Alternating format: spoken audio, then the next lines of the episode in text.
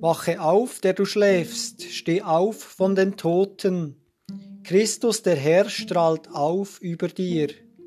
Christus ist auferstanden, er ist wahrhaftig auferstanden. Halleluja. Mit dem österlichen Jubelruf begrüße ich euch zur Predigt aus Hüswil. Letztes Jahr haben wir noch nicht in der Kirche feiern mit dem Corona-Lockdown. Das Jahr haben wir uns wieder zusammengefunden.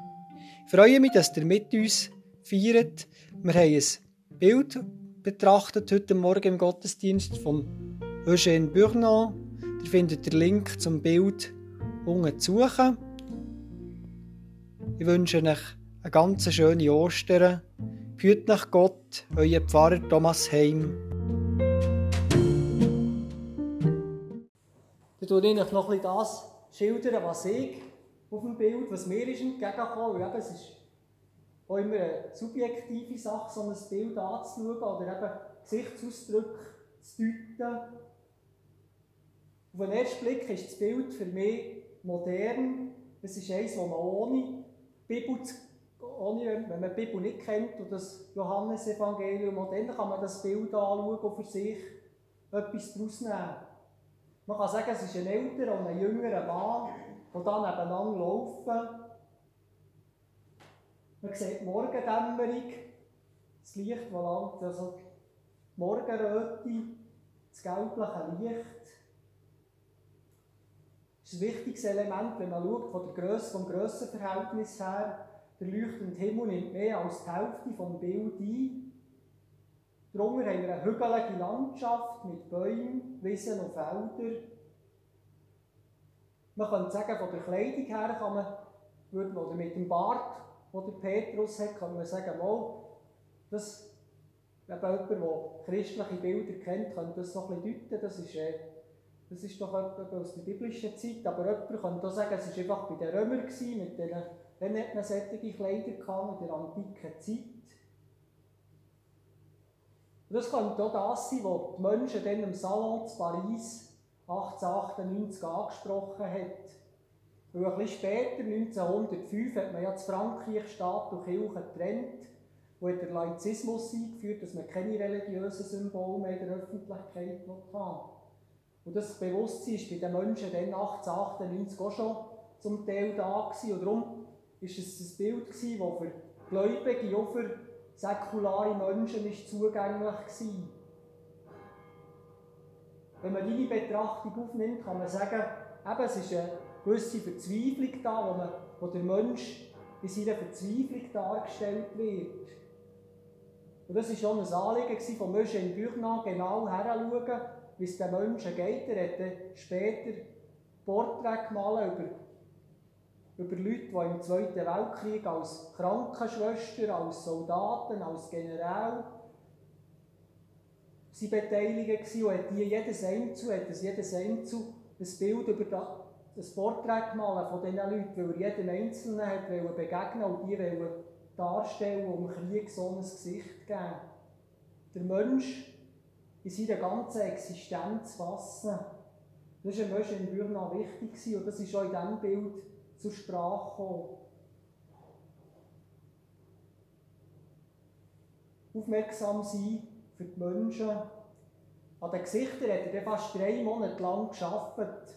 Ist er nicht zufrieden gewesen, hat er immer noch ein bisschen retuschiert, bis er die zwei eigenständigen Ausdrücke hatte in diesen Gesichtern.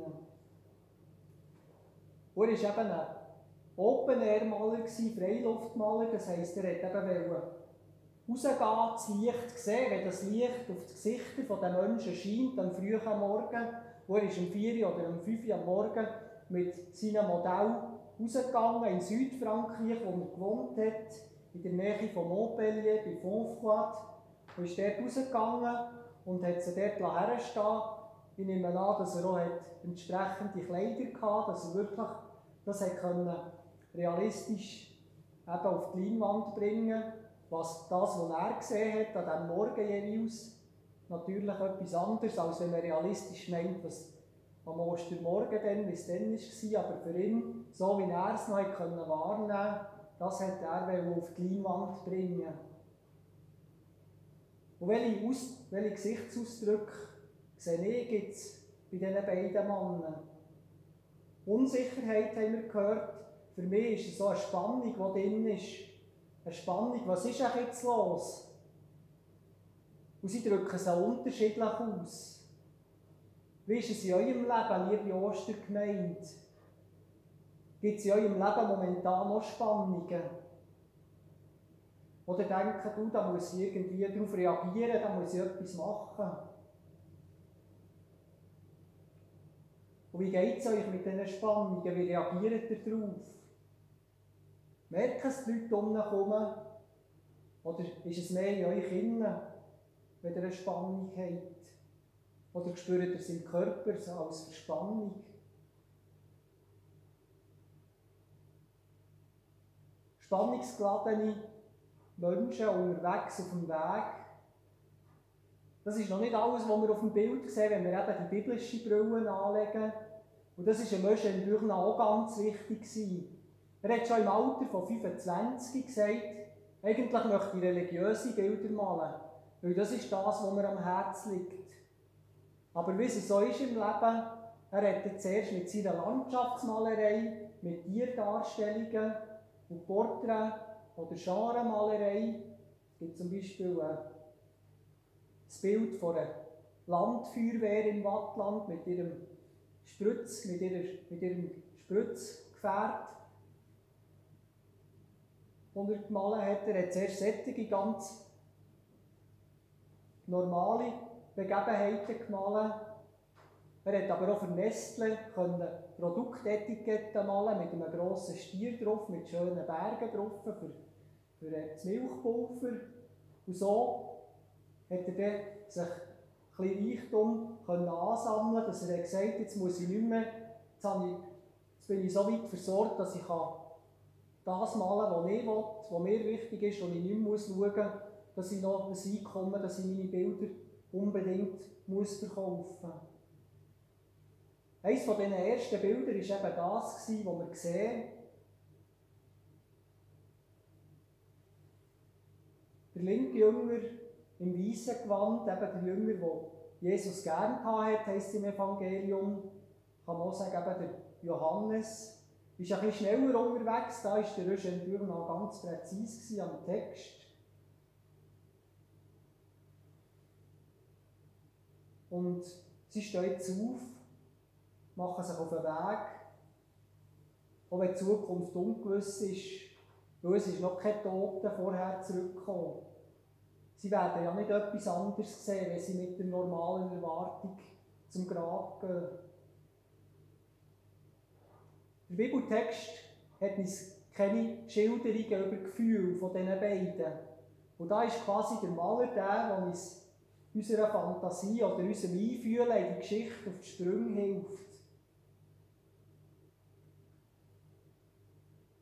Was tun uns Gesichter erzählen? Ich sehe den Johannes, der für mich sehnsüchtig in die Weite blickt. Die Hände gefaltet. Für mich hat er so etwas vom Vermiss, von dem, was Jesus vermisst. Er sagt, oh je, ich vermisse den Jesus. Und die Hände, die gefaltet sind, könnt ihr vielleicht beten und sagen, Gott, wo, hast du, wo ist echt der Jesus? Was ist mit ihm passiert? Warum geht's? Warum ist es ihm so gegangen?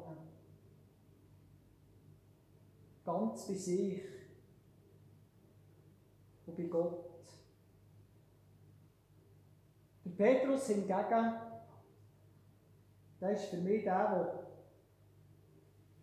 ein bisschen durcheinander schaut, der weiß nicht genau, warum er jetzt eigentlich da mitkommt.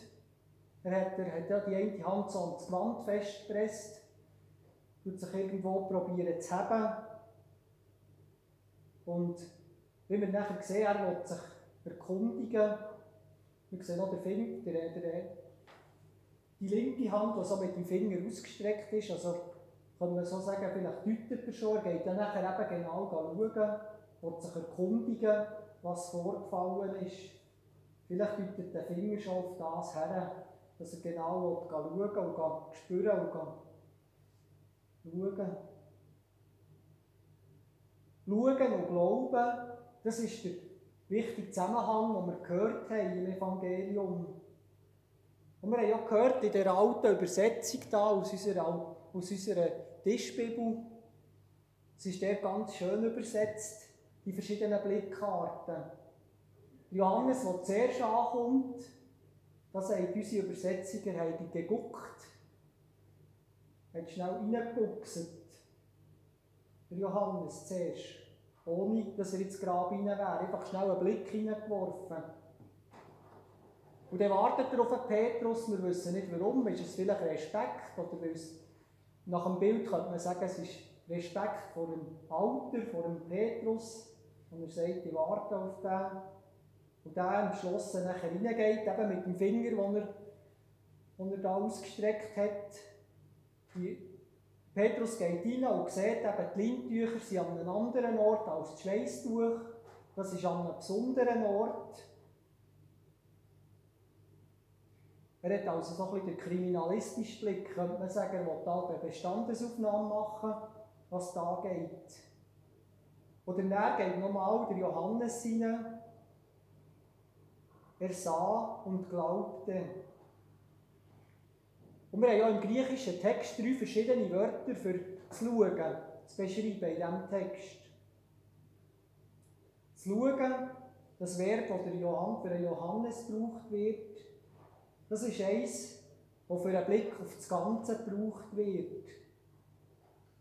Man kann also sagen, der Blick von Johannes, der geht weg vom Blick von Johann, von Petrus, der noch fixiert ist auf die Zeichen vom Tod, vom Leintuch, das man Jesus eingewickelt hat, von diesen Zeichen, die zum Begräbnis gehören.